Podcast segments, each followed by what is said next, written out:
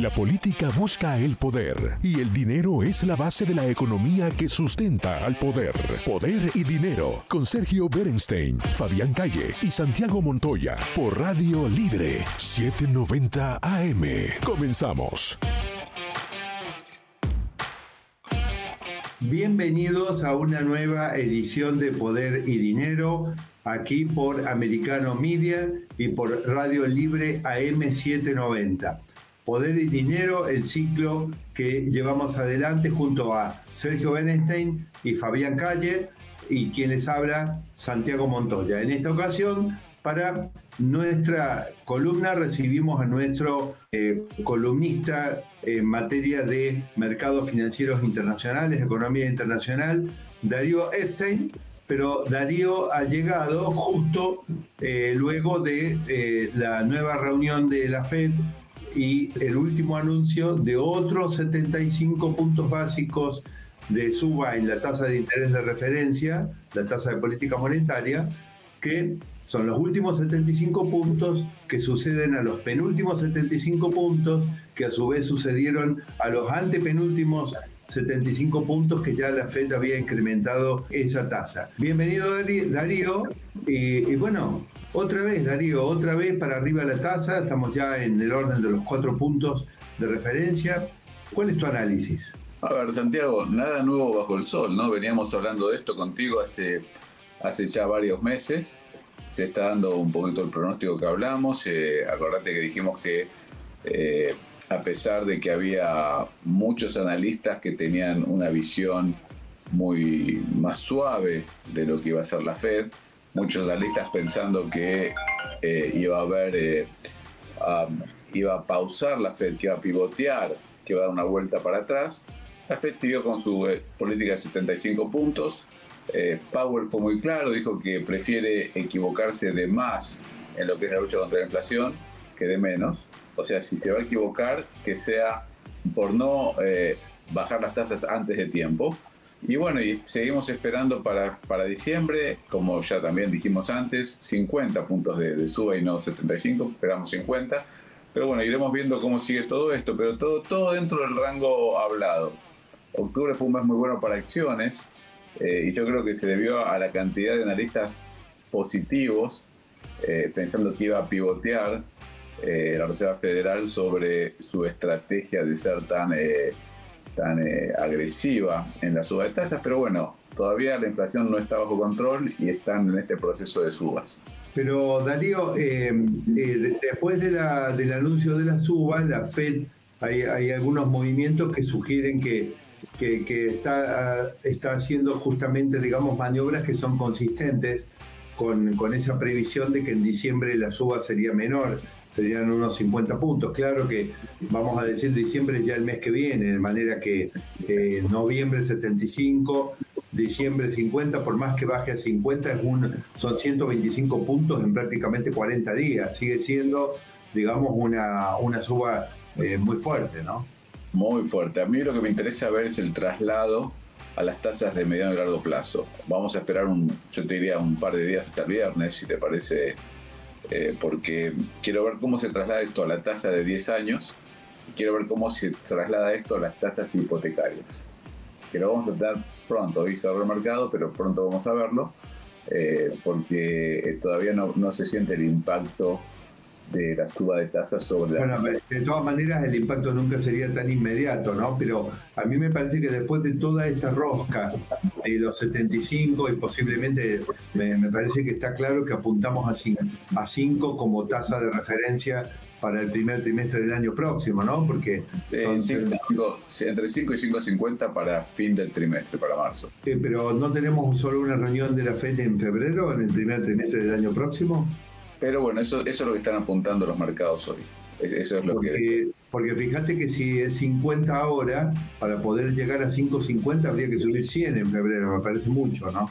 Pero de todas maneras, cualquier cosa podría ocurrir. Lo que quiero decir es, si con una tasa de referencia de 3.25, la hipotecaria eh, para el cliente, digamos que necesita tomar una operación, estaba en 7.1, según informaste vos en, un, en una reciente entrevista, eh, ¿por qué no habríamos de pensar que cuando la tasa de referencia de la Fed llegue a oscilar en alrededor de 5, eh, la tasa eh, hipotecaria para el cliente que necesita acceder a una operación de ese tipo esté alrededor de 10? ¿Es eso lo que nos espera en el horizonte, Darío? Bueno, lamentablemente es un escenario factible. No necesariamente va a suceder, pero es un escenario posible eh, acuérdate que la inflación está corriendo al 8,2 eh, anual. Entonces, una tasa real positiva para las hipotecas eh, no es eh, algo descabellado. Igual, esperemos que no. Sería bastante duro para, para la economía real, para Main Street, no solo para, para los valores de las acciones o los títulos financieros, sino para la economía. Pero bueno, vamos a ver, vamos a ver porque eh, por ahí si logra la Reserva Federal controlar la inflación a través de estos procesos de eh, subas de tasas y retiro de estímulos monetarios, eh, por ahí podemos empezar a ver dentro de unos 6, 8, 10 meses ahora una, un ajuste más suave, un retorno a la normalidad más suave. Darío, ¿cuál, nosotros ahora hemos ingresado a la segunda parte del mandato del presidente Biden. Eh, está claro que la, Reserva Federal tiene su independencia, digamos, el esquema de, independencia que es tradicional en la Reserva Federal. Eh, la Reserva Federal tiene independencia respecto a la política, pero la política no es independiente respecto de la Fed. Y entonces la fisonomía de estos últimos dos años, donde eh, evidentemente Nadie puede decir que el gobierno del presidente Biden ha salido bien parado de su primera mitad de mandato y la segunda mitad de mandato está condicionada no solamente por los problemas de la economía de Estados Unidos, sino por eh, otros fenómenos de tipo internacional. Ahora bien, en cuanto a la economía de Estados Unidos, nosotros sabemos que desde Jackson Hole, nosotros muchas veces hemos tomado ese speech de Jerome Powell y nos ha dicho, nos dijo bien claro, eh, eh, digamos, apuntó al mercado laboral, no habló de, muchas cosas, habló en particular del mercado laboral. Y el mercado laboral habló de, ajuste hasta que duela y sabemos que hay un rezago. Ahora, eh, eh, el rezago quiere decir que ni aún los datos que están saliendo ahora del mercado laboral nos están mostrando realmente, digamos, el impacto pleno de todas estas medidas que la FED está tomando respecto a tasas. ¿Qué es lo que podemos imaginarnos? No ahora, la semana que viene, Darío, sino, como dije antes, tratar de, tomar, de, anticipar a nuestra audiencia la fisonomía en el mercado laboral y en la economía en general de la segunda mitad del mandato del presidente Biden, de la parte final del mandato del presidente Biden, condicionado por el impacto de estas subas de tasas y todo lo que esto genera eh, en la economía. Claro, muchas veces uno se preocupa por ver el impacto inmediato, pero hay un, impacto inmediato muy importante que es el efecto rezagado de las políticas monetarias. Sí, a ver, lo primero que querría ver antes de tomar una definición de este tipo es, la economía depende de varias cosas. Claramente eh, la política monetaria es clave, pero la confianza de la gente también. Entonces me gustaría ver, eh, antes de poder contestarte esto, cómo sale las elecciones de medio término, que ya las tenemos encima, cuál es el apoyo que le da la gente al presidente actual, o si hay un cambio en, el Congreso, en las cámaras. O sea, es importante entender con cuánto apoyo va a contar y eso es lo que la gente también va a sentir cuánto respaldo tiene y cuánta credibilidad. Pero, Darío, pongámonos en el escenario de eh, digamos, de, un muy buen, una muy buena elección por parte de los candidatos de republicanos eh, y con una eh, clara muestra, eh, que es lo que todo el mundo está anticipando, donde a la administración demócrata los votantes le hacen sentir todos los desaciertos que han cumplido en la parte que ya va corriendo del mandato, porque otro escenario en realidad es un escenario de muy baja probabilidad y es un escenario que no podemos esperar razonablemente, ¿no es cierto? Bueno, si sucediera eso, hay varios factores. Por ejemplo, en Estados Unidos, cuando una vez que se toca el límite de deuda aprobado por el Congreso, hay que ir al Congreso a pedir eh, mayor eh, eh, autorización para emitir más deuda, para seguir endeudándose y roleando lo que ya existe. Esta va a ser una batalla. con, una, con, las, ambas cámaras, digamos, con, un mayor peso republicano y con mayoría republicana, bueno, suerte con ese objetivo, ¿no? Por eso, se por eso te decía, entonces va a haber una negociación. Y la negociación republicana va a ser más austeridad, menos plata en la calle, menos regalos de dinero. Entonces ahí vas a empezar a tener una, negociación. Otra negociación va a ser el presupuesto anual. Acuérdate que en Estados Unidos existe, a diferencia de otros países, el shutdown. Si yo no tengo aprobado los gastos que tengo, cierra la administración. Tienes que cerrar la administración. Exacto, no es como en otros países que se sigue con el presupuesto del año anterior. Entonces, o sea, vas a empezar a, encontrarte con un montón de situaciones. Después tenés un tema importante con un Congreso republicano, cómo es el tratamiento de las reservas estratégicas de petróleo que se están usando para mantener eh, el, combustible bajo en precios razonables, eh, hasta dónde se pueden usar eh, y en qué momento deciden empezar a rellenarlo, porque... Bueno, espera, espera, Darío, yo creo que va a ser necesario porque estamos entrando en un análisis muy interesante y bastante complejo, que hagamos una muy breve pausa y ya nos preparamos para volver rápidamente con más poder y dinero aquí por Americano Media y Radio Libre AM790. Eh, un momento, por favor, y ya volvemos.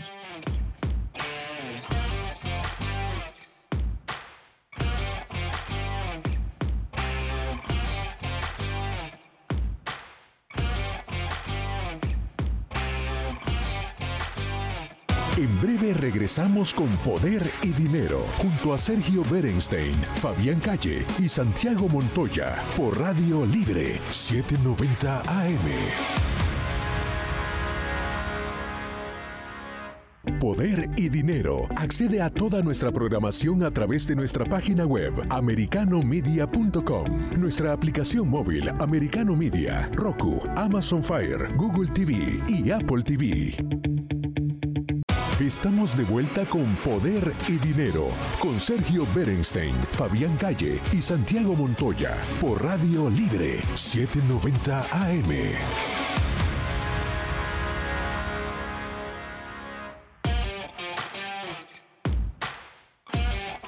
Bienvenidos a un nuevo bloque de Poder y Dinero y continuamos con nuestro eh, columnista en materia de mercado financiero y economía internacional, Darío Epstein. Darío, estábamos justo en la pausa, cuando entramos en la pausa, entrando en un interesante análisis sobre eh, lo que podría ser la fisonomía de la segunda parte del presidente del gobierno del presidente Biden, considerando, digamos, la hipótesis eh, de altísima probabilidad, eh, por lo menos por lo que a mí respecta, de, de, un amplio apoyo para el Partido Republicano y posiblemente pérdida de control de las cámaras. Y vos decías digamos, la, dificultad para el gobierno del presidente Biden, que esto podría representar, de seguir expandiendo el gasto público por los problemas de, gestión del presupuesto con, con un ambiente desfavorable en las cámaras. Exactamente, justamente una limitación a la expansión del gasto. Una limitación, porque vos acordate que tuvimos un momento donde la Reserva Federal hacía política monetaria restrictiva y la administración de Biden eh, hacía una política fiscal expansiva. No, no solamente que me acuerdo, sino que en este, en este eh, ciclo contigo de, de, análisis económico, pero además en poder y dinero, muchas veces hemos eh, recordado de que uno de los grandes problemas de la primera mitad del mandato que nos tiene con esta inflación y con estas tasas es que mientras que el gobierno se pasa de largo con la expansión monetaria, la Fed, bueno, primero subestima el problema, reacciona tarde, ahora sobre reacciona, y encima el gobierno que podría complementar los esfuerzos, por ejemplo, a través de una política antiinflacionaria, eh, saca de hecho una Anti-Inflation Against Inflation Act, que es al revés, es proinflacionaria en lugar de antiinflacionaria, y se le ha pasado continuamente complicando los objetivos económicos. Entonces esto eh, es un hecho que nuestra audiencia que nos viene siguiendo lo tiene ampliamente registrado. ¿no? Bueno, entonces, eh, basado en lo que estás diciendo, supongamos que fuera un triunfo republicano y que lograran tomar control en las cámaras, o en alguna de las cámaras aunque sea, eh, sería, primero, la política monetaria sería más efectiva, es decir, eh, se empezaría a enfriar más la economía, que es lo que buscan para bajar la inflación, y eso se sentiría más en las calles, por ejemplo. Y el déficit fiscal debería tender a bajar un poco, y veremos qué pasa con la balanza comercial con China y con aquellos países cuyas monedas se están devolviendo fuertemente contra el dólar, ¿no? Porque acá tenemos varios factores. Ahora, sí es interesante el ADP, que es un anticipo del empleo, del índice de empleo que viene el viernes, el miércoles sale el ADP, es interesante ver que vino por encima de lo esperado, con una suba de, de, la hora salarial de un 7,7%. O sea que el, empleo y el salario todavía eh, muestran signos de, bueno, Aquí, a este punto quería llegar, porque nuestra, eh, nuestros eh, oyentes, digamos, se aproximan a, a, una, a una elección muy importante. Y yo te quiero confesar que hay algo que a mí me molesta muchísimo, pero me molesta muchísimo y lo quiero compartir con la audiencia. Y lo que me molesta muchísimo, Darío, es que existe un lag o un retraso en los efectos plenos de las políticas monetarias que la FED está eh, tomando, forzada por lo que fue la gestión de la administración Biden durante la primera mitad del mandato. Es decir, no es que la FED está subiendo las tasas, si bien la FED tiene, ha cometido errores como reaccionar tarde, subestimar el problema, pero la verdad que el problema no lo inventó la FED, el problema lo inventó o lo generó la propia administración del presidente Biden con su política, digamos, prácticamente, digamos, este, kamikaze en materia de expansión monetaria la primera parte del mandato, digamos, ¿no? Daría la impresión que el equilibrio estuvo ausente en esa gestión y con las ridículas políticas antiinflacionarias que no eran tales como la que mencioné anteriormente, la Gas Inflation Act. Ahora, eh, todo esto la Fed intenta enfrentarlo con estas subas de tasas, como los 75 puntos básicos que acabamos de recibir por tercera, eh, tercera reunión consecutiva del Comité de Política Monetaria. Ahora, eh, lo que me molesta mucho es que nuestra audiencia esté llegando a una instancia tan clave de la vida institucional política de los Estados Unidos sin que realmente puedan percibir todo lo que viene en camino además de lo que ya llegó.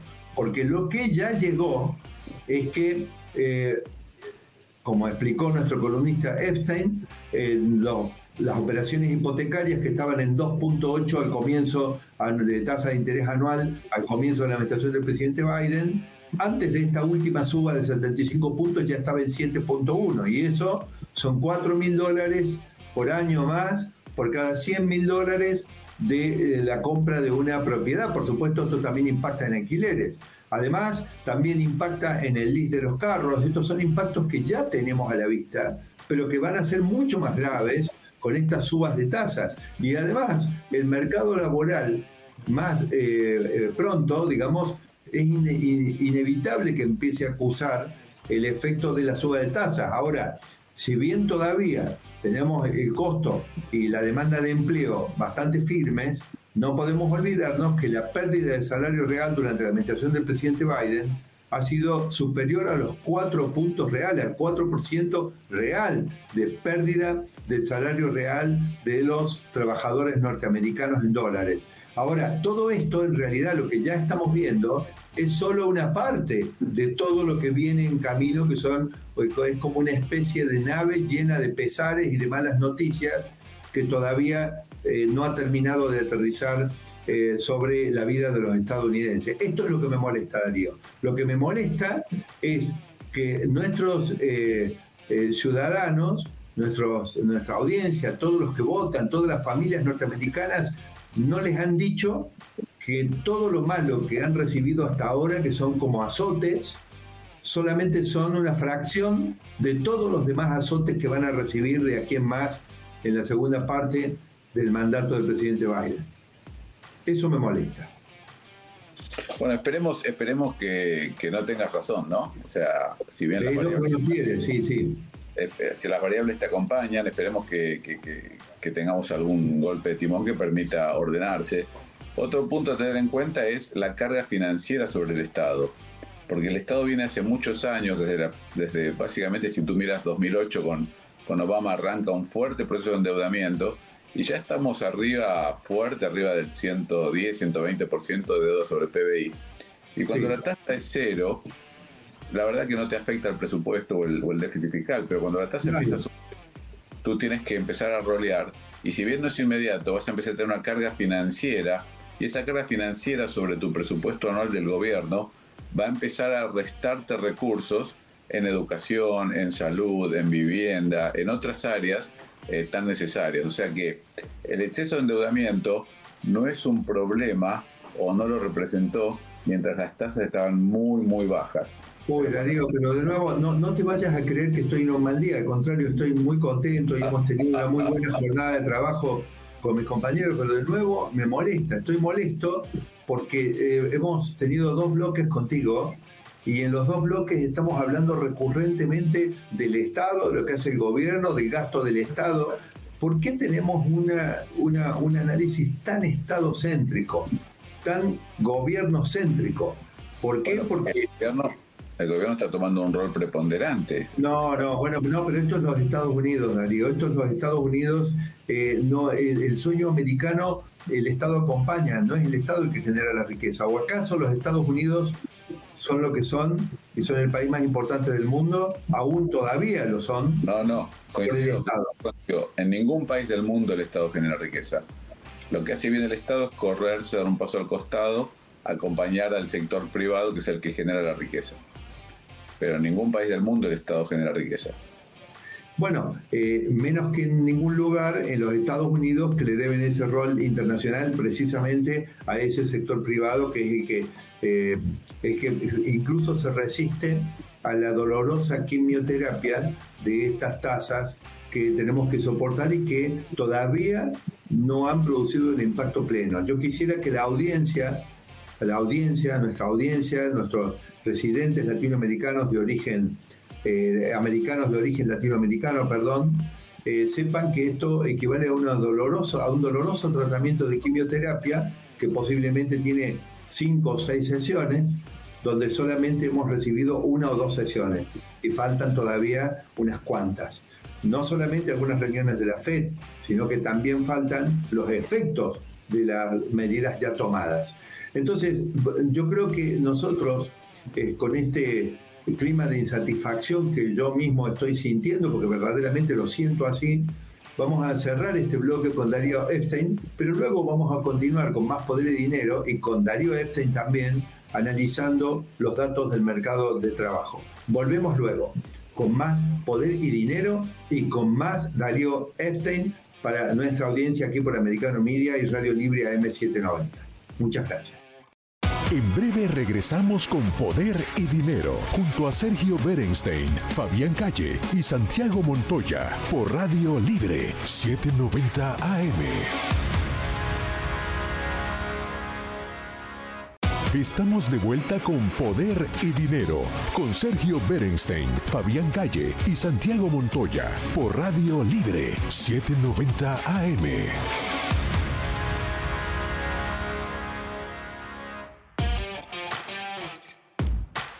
Bienvenidos a este nuevo bloque de Poder y Dinero, eh, aquí eh, por Americano Media y Radio eh, Libre AM790. Poder y Dinero, el ciclo que llevamos adelante con Sergio Benestein, con Fabián Calle y quien les habla, Santiago Montoya. Continuando ahora con un programa especial dedicado a los temas económicos y si se quiere un poquito digamos, cuando ya se conocen, este, es inminente que se conozcan y que se complete todo el proceso de votación eh, de medio término en los Estados Unidos. A partir de mañana se empieza a conocer la información, empieza, podemos decir, empieza a terminar el proceso en este formato eh, que tienen las elecciones en los Estados Unidos, las elecciones de medio término, donde también se renuevan las gobernaciones a lo largo y a lo ancho de los Estados Unidos, un programa especial, dedicado eh, a algo que, por un lado, eh, lo fijan las, las encuestas, es decir, las distintas encuestas y estudios que andan dando vueltas de todos los orígenes en los Estados Unidos muestran que los temas de la economía son los que más preocupan a nuestros residentes americanos, a todos los residentes americanos, por supuesto, nosotros en particular llegamos a los residentes de origen latinoamericano. Y como decía, eh, en base al tema que más eh, preocupa y les interesa a nuestros oyentes y a todos los residentes, el tema de la economía, hemos dedicado un programa especial en este sentido y hemos cubierto la noticia de la semana, el aumento de tasas que produjo los últimos días, el 2 de noviembre, la Fed, otros 75 puntos básicos, que ya estuvimos empezando a analizarlo con Darío Estein, que es nuestro columnista e invitado, que se suma nuevamente, digamos, para en realidad continuar y completar este programa eh, con todos los temas económicos y con los temas del mercado de trabajo que eh, fueron conocidos el viernes eh, mismo. ¿Qué semanita, Darío? Esta semanita con miércoles las noticias de la FED, fue notable eh, eh, con esas noticias cómo realmente se cumplió aquello de que eh, la, la, está bajo, bajo una gran tensión, digamos, porque la, política, digamos, y el mundo está un poquito como atrincherada esperando a ver qué, qué van a decir, qué, qué decisión van a tomar en cada una de estas reuniones del Comité de Política Monetaria. Pero fíjate que se ha hecho importante no solo el anuncio de la tasa, sino que el statement y lo, notable es cómo después aparecieron distintas publicaciones especializadas, casos como Financial Times, que yo la, pude ver, y otras, donde directamente se dedican a descomponer cada una de las palabras que utilizó Powell eh, en su discurso de ese día, ¿no? como para tratar de avisorar qué es lo que se viene. Sin embargo, en ese análisis está claro que los datos conocidos el viernes sobre el mercado de trabajo completan un poquito el panorama y ya nos dejan una hoja eh, de ruta, validando en gran medida, por supuesto, lo que nosotros venimos analizando contigo y aquí en Poder y Dinero, pero eh, también trazando un horizonte eh, de suba de tasas que se va a prolongar hasta bien entrado 2023. ¿Cuál es tu análisis, Darío? Bueno, vamos a seguir con este proceso en principio hasta por lo menos hasta mitad del semestre 2023 donde esperamos que la tasa de referencia, la de corto plazo, la de los Fed Funds, llegue hasta entre 5 y 5,50, como dijimos el último programa. Eh, es un proceso. Ahora sorprendió un poquito Lagarde esta semana en Europa cuando hizo un comentario, dijo que eh, no esperemos, no esperemos que el marco recesivo sea suficiente para combatir la inflación. O sea, Sabemos que la suba de tasa desacelera la actividad y eventualmente nos lleva a una recesión. En este caso, Lagarde, quien fuera directora del Fondo Monetario, en este caso está trabajando en, Europa, en el ECB, en el eh, Banco Central Europeo, dijo que no esperemos, no esperemos que todo el trabajo lo haga simplemente la recesión, que va a haber que seguir trabajando para combatir la inflación. Y eso fue un poco una sorpresa en un momento donde Inglaterra también subió 75 puntos básicos la tasa, lo hizo Estados Unidos, y estamos entrando en un momento donde la mayoría de los países ya están entrando en tasas de arriba del 3-4% de corto plazo. O sea que eh, sí debemos esperar ver un traslado al sector financiero, al costo financiero de los productos, que va a impactar fuerte en aquellos países donde se consumen cuotas o a plazos y va a impactar fuerte en todos aquellos países, no solamente eh, desarrollados, sino emergentes, que estén sobreendeudados y tengan que rolear o refinanciar los vencimientos que se van enfrentando. Entonces, los presupuestos de los países se van a enfrentar con algo nuevo, un crecimiento en la carga financiera que hace años no vienen viendo y que va a comer, como lo comentamos en el programa anterior de Santiago, va a ir comiendo la posibilidad de utilizar recursos para otras cosas, ya sea educación, salud, incluso el, área militar, porque va a haber un ítem dentro de ese presupuesto que va a ser la carga financiera que va a aumentar eh, vertiginosamente. Eh, Darío, eh, indudablemente cumplir con este compromiso de, ir con la verdad a nuestra audiencia. Eh, ya nos ha llevado más de una vez a, malos tragos, malos tragos contigo, pasar malos ratos, eh, porque nosotros nos debemos a, la audiencia, pero a nadie le gusta estar pasando eh, malas noticias y estar avisando que vienen males peores. la tasa de hipotecas estaba al 7%. ¿Qué pasa cuando sube la tasa de referencia de la Fed? ¿Qué, podemos esperar? Bueno, en principio eso te debería mover toda la curva, aunque cuando hay recesión o cuando se anticipa un marco recesivo, las tasas más largas eh, caen menos, perdón, suben menos, o sea, suben más las de corto y menos las de largo. Entonces se invierte la curva. De cualquier manera, la tasa hipotecaria eh, la vas a ver arriba del 7 que está hoy. Y bueno, eso va a tener un impacto fuerte en las decisiones tanto de compra de vivienda, de refinanciaciones, como de nuevos proyectos, desarrollar nuevos proyectos, porque Estados Unidos el porcentaje que utiliza hipotecas para comprar sus viviendas es altísimo.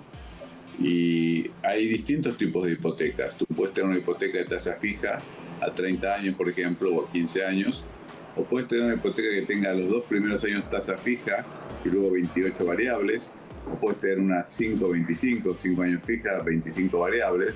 Y ese juego depende de cada persona, también depende de hace cuánto compraste tu casa, pero podría darse el caso de que tu deuda hipotecaria sea superior al valor de tu casa si es que los precios empiezan a caer. Y, en, ese, escenario, sí. En ese escenario directamente dejar la casa y dejar el préstamo y empezar a alquilar. O sea, vamos a ver hasta dónde nos lleva esta situación. Eh, sí, sí, pero bueno, algo parecido vimos en el 2008, ya conocemos este tipo de crisis, pero vamos a ver hasta dónde nos lleva porque si empiezan a caer los precios fuertes y yo tengo recién otorgado un préstamo y, y la compra, probablemente mi casa valga menos de lo que debo. Claro. Eh, es un tema a seguir de cerca. Yo te diría que es uno de los temas más sensibles que tiene esta situación hoy. Eh, suponiendo que, tomamos eh, aquel cálculo de comienzo de la administración del presidente Biden como referencia, la tasa de hipotecas estaba en 2.8, supongamos que del 7.1 que está hoy, con este aumento de 0.75 pasa a 7.3, me parece que va a ser mayor la suma, pero bueno, este, la suba.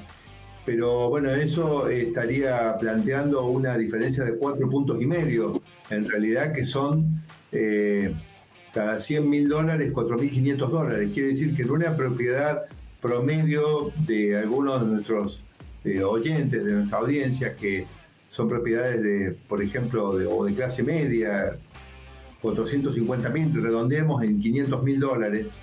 Eh, esto significaría un costo adicional por el servicio financiero de la hipoteca al año, al año eh, de unos 27.500 eh, dólares, ¿verdad?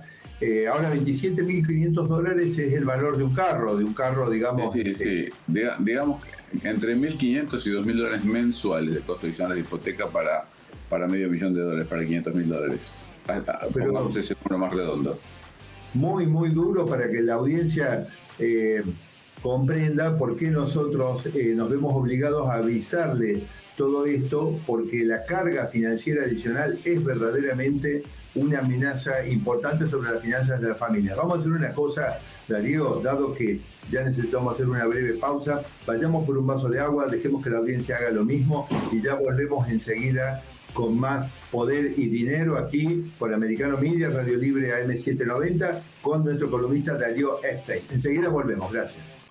En breve regresamos con Poder y Dinero, junto a Sergio Berenstein, Fabián Calle y Santiago Montoya, por Radio Libre 790 AM.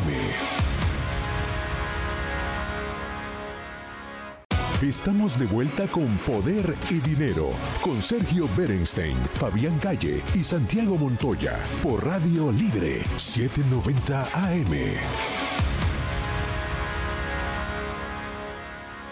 Bienvenidos nuevamente a este bloque, este bloque final ahora de Poder y Dinero. Eh, aquí seguimos con nuestro columnista de Mercados Financieros Internacionales, Economía Internacional, Darío Epstein, en este programa especial en la víspera, podemos decir, de, este cierre que, del proceso electoral de medio término que se produce eh, mañana, pasado mañana, el 8 y el 9, y ya sabemos entonces, sabremos cuáles son los resultados y cómo eh, la población, los votantes de los Estados Unidos han valorado los primeros dos años de gestión de la administración del presidente Biden, que en materia de política internacional, eh, bueno, protagonizó una retirada, digamos, triste desde Afganistán, con imágenes que no los estadounidenses no veíamos desde la época de Vietnam, eh, y con serios problemas de gestión económica que se traducen en la inflación y en todo lo que son las noticias del día. Veníamos analizando en este programa con Darío Epstein el tema del nuevo aumento de tasas de la Fed, que ya no sé cuántos van seguidos, creo que tres seguidos de 75, ya estamos con la tasa de referencia flotando en alrededor de 4, y por el discurso de eh, Jerome Powell, eh, creo que tenemos al menos hasta muy entrado 2023 asegurado, digamos, una convergencia a un nivel de tasas bastante más alto que el 4 actual, quizá alrededor de 5, 5 y medio, esperemos que ahí pare. De todas maneras, eh, no es que la Fed ha dado señales de que va a dar un volantazo hacia abajo de inmediato, por el contrario, digamos, esto se ha visto reforzado con los datos que se conocieron el viernes sobre el tema del mercado de trabajo. Vamos a recordarle a la audiencia que la Fed, eh, históricamente, como todos los bancos centrales del mundo, han tenido un, digamos, un papel, un objetivo como misión institucional, digamos, lo que era ortodoxo, lo que era histórico, era eh, proteger el valor del dinero, digamos, de la moneda, o sea, combatir la inflación. No obstante, después de la crisis de 2008-2009, y para no repetir la historia de la Gran Depresión, los bancos centrales en muchas partes del mundo, por supuesto primero Estados Unidos, recibieron un mandato adicional, un mandato complementario, el mandato de mantener los niveles de empleo. Entonces, ¿qué pasa? Eh, el viernes eh, estábamos atentos a ver cuáles eran esos datos de empleo, porque en la medida en que eh, el mercado laboral se derrumbe, la Fed empezaría a trastabillar y uno podría pensar que quizá no seguiría con eh, el sendero de aumento de tasas. Pero bueno, para eh, esta presentación, eh, en realidad necesita como, como, complemento el análisis de Darío. A ver cómo viste, ¿por qué no repasamos los números, Darío, del mercado de trabajo y cómo interpretamos esto a la luz del mandato que tiene la FED y de lo próximo que nos espera en la economía de los Estados Unidos para todos quienes van a votar y si es que no lo hicieron ya entre mañana y pasado mañana en los Estados Unidos. Bueno, el, índice de empleo el, vino con una suba de 261 empleos nuevos. Se esperaba menos de 200 mil, 190 y pico mil. O sea que vieron mejor de lo esperado. Se 193 mil. Gracias, Santiago. O sea que se siguió creando empleo en una forma sólida. Eh, y el índice de desempleo subió de 3,6 a 3,7, muy poco.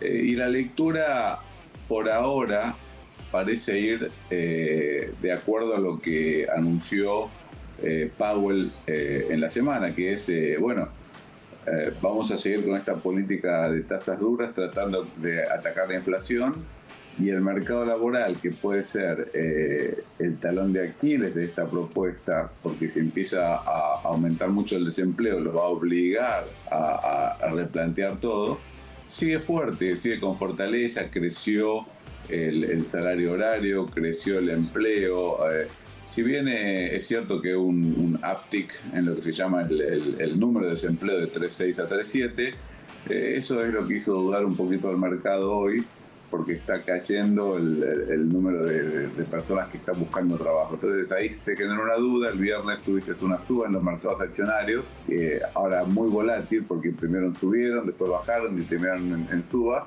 con la semana terminando a la baja. Así que el mercado accionario en definitiva esta semana absorbió el golpe del anuncio de la Reserva Federal y terminó a la baja porque la suba de tasas los impactos. Así que en sí. Dale, adelante, adelante.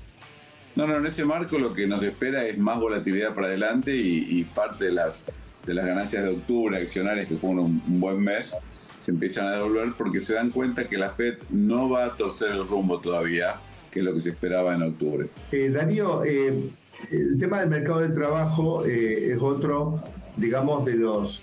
de lo que yo creo que es como no, no éxito de la administración del presidente Biden, esto corre por mi cuenta, porque la verdad que el salario real en los Estados Unidos ha perdido casi 5 valores, 5%, digamos. Y si bien estos datos del mercado de trabajo, porque vos mencionaste, digamos, que hay un cayó un poquito la cantidad de gente que busca empleo, a su vez, digamos, sabemos que del lado de las compañías, en promedio hay alrededor de unas 2 o 2,3 vacantes por cada persona que está buscando empleo, con lo cual esto parecería asegurar que el salario real por lo menos no caería más, ¿verdad? Porque la búsqueda de empleo se mantiene. Hay más de 10 millones de aperturas de, de búsquedas de empleo por parte de empresas, de empleadores que buscan este, trabajadores y esto, como digo, le pone un piso a la caída del salario real. Ahora, indudablemente, eh, esa caída del salario real eh, tiene un piso desde el punto de vista de la negociación del contrato laboral. Donde no tiene un piso es desde el punto de vista de la erosión mientras la inflación se mantenga, se mantenga alta, ¿no es cierto? Y, bueno, con, un agravante, con un agravante, Santiago. Eh, el impacto de la inflación es más importante en el rubro alimentos, por ejemplo. Entonces la canasta eh, familiar, cuanto menos tienes, más te impacta la inflación. Entonces esa caída del poder de compra como consecuencia de la inflación se siente mucho más en los hogares, en los hogares más, eh, más pobres, de menores eh, accesos, más limitados. ¿Qué estás viendo a nivel de los informes especializados que vos consultás habitualmente para llevar a cabo tu tarea en Research, Research for Traders eh, como asesor financiero para compañías de distintos países, Darío? ¿Qué, ¿Qué es lo que se ventila en el mercado financiero a partir de estas últimas decisiones y de lo que viene en materia de mercados y de eh, temas financieros en los Estados Unidos eh, y a nivel internacional? Bueno, hay mucha expectativa, primero por las elecciones de Estados Unidos, segundo por el índice de inflación que viene la semana que viene también, el CPI, eh, y tercero, hay muchas dudas respecto a que la suba de tasas que se está produciendo en Estados Unidos, que se traslada al resto del mundo, cuánto puede impactar en los balances de las empresas, cuánto puede impactar en el valor de las monedas. Por ejemplo, eh, hoy el, banco Barclays, el viernes el banco Barclays dio un, un informe que espera que la economía china crezca solamente el 3,8% en el 2023 y esto es consecuencia de una desaceleración de las exportaciones. O sea que, acordate que China siempre traccionó mucho el crecimiento mundial un gran porcentaje entre el 25 y el 30% del crecimiento mundial lo explicaba el crecimiento de China, arriba del 6%. Ya estamos hablando de 3,8, o sea, un crecimiento muy, muy bajo para un país eh, como China. Entonces... Vos sabés que lo que me suena, lo que me estás diciendo, Darío, que te estoy interrumpiendo un poquito tu, comentario porque se nos va se nos va yendo el programa, nos queda corto, me parece nuevo, nos queda corto pero digo, sabes que me suena a un poco de temor a tormenta perfecta, digamos, en materia de mercados financieros y la economía internacional, ¿no?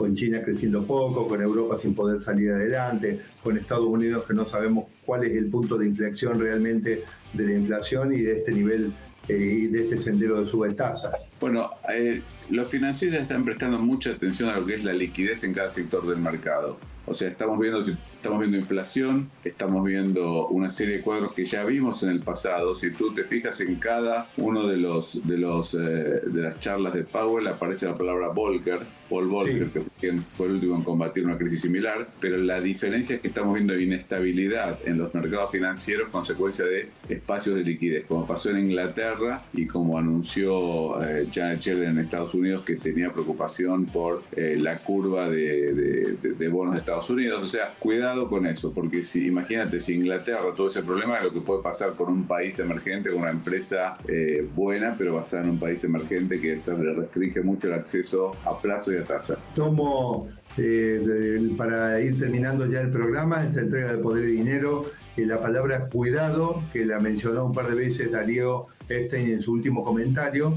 Y bueno, y nosotros vamos entonces completando el programa de hoy y eh, esperando eh, finalmente los resultados de estas elecciones de medio término en los Estados Unidos. Mañana, pasado mañana, sabremos los resultados y eh, sabremos también en qué medida los votantes han tenido en cuenta todos estos resultados eh, cosechado por la administración del presidente Biden al momento de emitir su sufragio. Muchas gracias, volvemos con más poder y dinero en la próxima jornada. El análisis sobre el poder y dinero concluye por hoy. Seguimos con los cálculos y proyecciones para ofrecerles nuevas herramientas que les ayuden a tomar mejores decisiones. Hasta el próximo programa por Radio Libre 790 AM.